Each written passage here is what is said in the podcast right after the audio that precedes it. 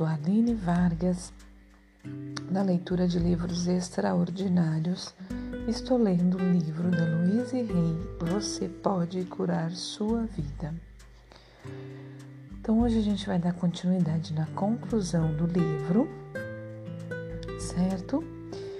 Nós terminamos aqui ela falando na página anterior que ela teve uma experiência, né?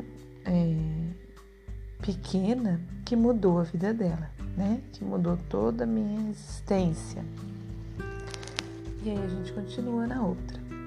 De fato, é, vamos lá, é uma boa leitura e uma boa escuta para nós, né? De fato, ele foi tão pequeno que só fui percebê-lo vários meses depois. Por um verdadeiro acaso, fui a uma reunião da igreja da ciência religiosa em Nova, Nova York. Ao ouvir a mensagem, algo dentro de mim falou: preste atenção. Obedeci a esse chamado e não só passei a frequentar os cultos dominicais, como também as aulas semanais. O mundo da moda e da beleza estavam perdendo seu interesse para mim. Por mais quantos anos eu poderia me manter preocupada com a medida de minha cintura ou o formato das sobrancelhas? Eu que largara a escola no início do, do segundo grau e nunca me interessara pelos estudos, tornei-me uma aluna aplicada, devorando tudo o que caía em minhas mãos relacionado com a metafísica e a cura alternativa. A Igreja da Ciência Religiosa tornou-se um novo lar para mim. Apesar de a maior parte de minha vida continuar a mesma, os estudos começaram a consumir mais e mais do meu tempo. Quase sem perceber, depois de três anos, vi-me capacitada para me candidatar a ser um dos praticantes licenciados da igreja. Passei nos exames e assim comecei a trabalhar. Há muitos anos, como conselheira. Foi um pequeno começo. Nessa mesma época, aprendi a meditação transcendental. Como minha igreja não ia dar o curso de formação de ministro tão cedo, resolvi aproveitar o tempo para fazer algo de especial por mim mesma e entrei na Universidade Internacional Maharishi, Maharishi em Firefield, Firefield no, no estado de Iowa, Iowa, Iowa. Acho que é isso, gente. Desculpa. Não estou sabendo ler aqui, mas eu acho que é isso. Para um curso de seis meses. Foi o lugar certo para mim na época. A cada segunda-feira começávamos um, começávamos um novo tema, coisas das quais eu só ouvira falar, como biologia, química e até mesmo a teoria da re... relatividade. Nos sábados éramos submetidos a um teste e tínhamos o domingo livre. Na universidade não havia nenhuma das distrações tão típicas de minha vida em Nova York. Terminando o jantar, todos voltávamos para os quartos e ficávamos estudando. Eu era a aluna mais velha do campus, mas adorei cada momento que passei nele. Fumo bebidas e drogas eram proibidos e meditávamos quatro vezes ao dia. Quando saí de lá, pensei que fosse desmaiar com a fumaça de cigarros no aeroporto. Voltando a Nova York, recomecei minha vida. Logo eu estava fazendo o curso de treinamento de ministros de minha igreja e me tornei muito ativa no seu trabalho e nas suas atividades sociais. Em pouco tempo estava falando nas reuniões do meio-dia e recebendo clientes, o que, o que rapidamente se tornou uma nova carreira em tempo integral.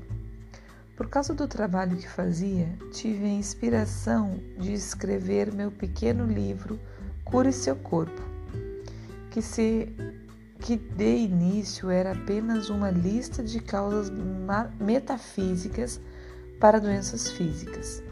Depois de sua publicação, passei a viajar para dar palestras e pequenos cursos.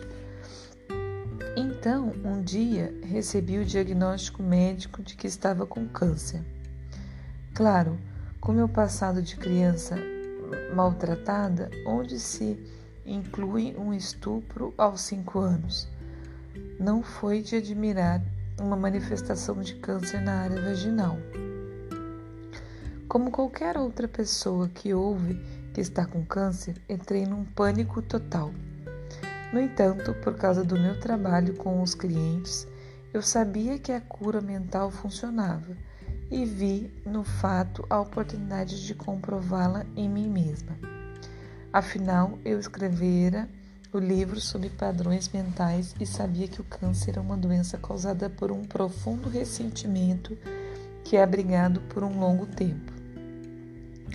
Até que ele literalmente começa a comer o corpo. Eu até então me recusara a estar disposta a dissolver toda a raiva e ressentimento que tinha deles, por causa de minha infância sofrida. Percebi que não podia mais perder tempo, que tinha muito trabalho a fazer. A palavra incurável, que é tão assustadora para muitos, significa para mim que essa condição em particular não pode ser curada por meios externos e que precisamos ir para o interior e encontrar a cura. Se eu fizesse uma operação sem me livrar dos padrões mentais que haviam dado origem à doença, os médicos iriam continuar cortando Louise até não restar mais nada dela. Não gostei da ideia. Se eu fosse operada para retirar o tecido canceroso e ao mesmo tempo desprendesse o padrão mental que estava causando câncer, ele não voltaria mais. Quando esse mal ou qualquer outra doença volta, creio que não é porque eles não tiraram tudo, mas sim porque o paciente não fez mudanças mentais. Assim, ele só recria a mesma enfermidade, talvez numa parte diferente do corpo. Eu também acreditava que se conseguisse me livrar do padrão mental que criara o câncer, nem mesmo precisaria da operação. Assim, barganhei com os médicos para conseguir algum tempo, e eles, de má vontade, me deram três meses de prazo. Meu argumento foi o que o de que eu não tinha dinheiro para a cirurgia. Imediatamente assumi a responsabilidade pela minha própria cura. Li e investiguei tudo o que pude encontrar sobre métodos alternativos de, que poderiam me ajudar no processo. Fui a várias lojas de produtos naturais e comprei todos os livros que tinham sobre o câncer. Procurei a biblioteca pública e li mais ainda. Informei-me sobre a reflexologia das solas dos pés e a terapia do colo e achei que ambas seriam benéficas para mim. Eu parecia estar sendo levada para as pessoas certas. Depois de ler sobre a reflexologia, interessei-me por encontrar um terapeuta. Nessa ocasião, fui uma palestra e, para apesar de sempre procurar me sentar nas primeiras filas, naquela noite sentei-me com, compelida a ficar no fundo da plateia.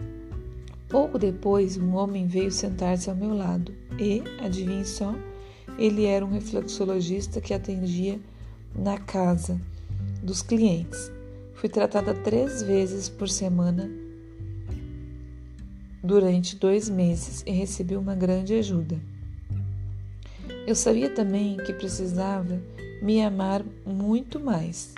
Muito pouco amor fora demonstrado em minha infância e ninguém jamais me ensinara a me sentir bem comigo mesma.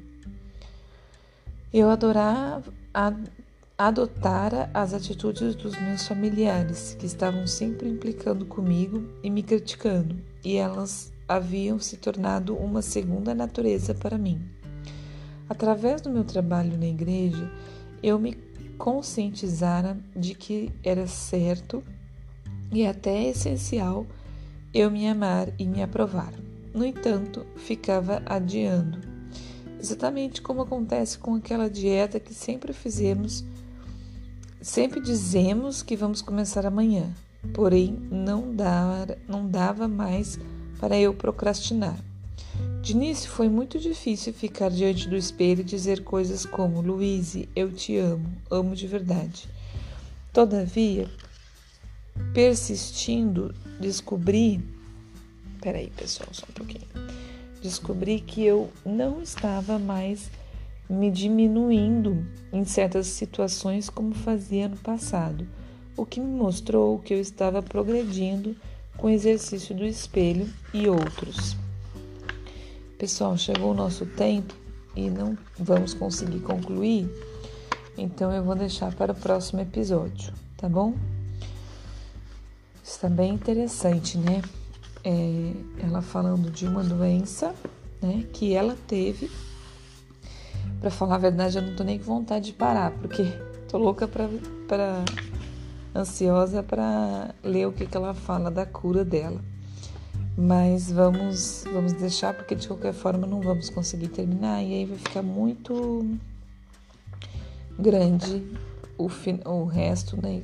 Vai, ou vai ficar pequeno e aí vai ficar confuso aqui. Vamos deixar para segunda-feira, né? Porque amanhã é domingo, para quem esteja acompanhando junto aí. Hoje é sábado, sábado de Páscoa, né? E espero que você tenha lido, né? O, o, lido não, escutado, né? O de ontem, que é o início, senão você volta lá e escuta o início desse capítulo, onde ela fala da história dela. Então, por hoje é isso, pessoal. Um grande abraço, um lindo sábado e um lindo domingo de Páscoa para vocês. Como eu disse ontem, vou repetir façamos né, é, esse domingo de Páscoa da nossa Páscoa interna, né? Também da Páscoa externa, mas da nossa Páscoa interna. Vamos ressuscitar né, dentro de nós tudo que a gente tem de especial, porque somos os espíritos perfeitos, né? Somos criados pela criatura. Opa, desculpa. Somos criados pelo Criador é, magnífico, né? Não, não, não fomos criados é, maus, com defeitos, fomos criados perfeitos. O que acontece aqui neste, neste mundo, neste plano terrestre, né? É, são coisas para que nós evoluímos mesmos, mesmo. Então, é, vamos, vamos evoluir um pouquinho mais amanhã, nesse dia especial para quem né, segue o cristianismo, acredita, mas é não só para quem segue o cristianismo e acredita, mas como simbolismo também para qualquer outro outro pensamento que você tenha, o simbolismo da ressurreição mesmo, né? Da ressurreição de, de, de tudo que, que nós somos, né? Livres dos nossos erros, porque somos espíritos perfeitos. Então vamos amanhã pensar dessa forma e, e pensar nessa forma coletivamente para, para o mundo, né? Há, há, há. Como é que eu vou falar? Não é esperança que eu queria dizer, mas é como se fosse. Há um mundo perfeito, né? Há um mundo perfeito. Não há os seres humanos é, eu não gosto de falar que os seres humanos estão perdidos, muita gente fala, né? Ah, tá perdido, não tem jeito. Não gosto, eu sinceramente acredito muito, muito, muito que, que nós estamos mudando, né? Nós estamos indo para a evolução E, e, essa pandemia com certeza é um caminho para evolução coletiva, né? Eu acredito muito nisso. Tem gente muito desacreditada das pessoas, mas eu não, eu não tô, sabe? Eu tô muito, muito firme mesmo é, nessa, nessa, no, nessa nova era de que estamos caminhando coletivamente pra, para o melhor. Tá bom, pessoal? Um grande abraço, bom dia, boa tarde, boa noite para você. É, tudo de bom. Um beijo.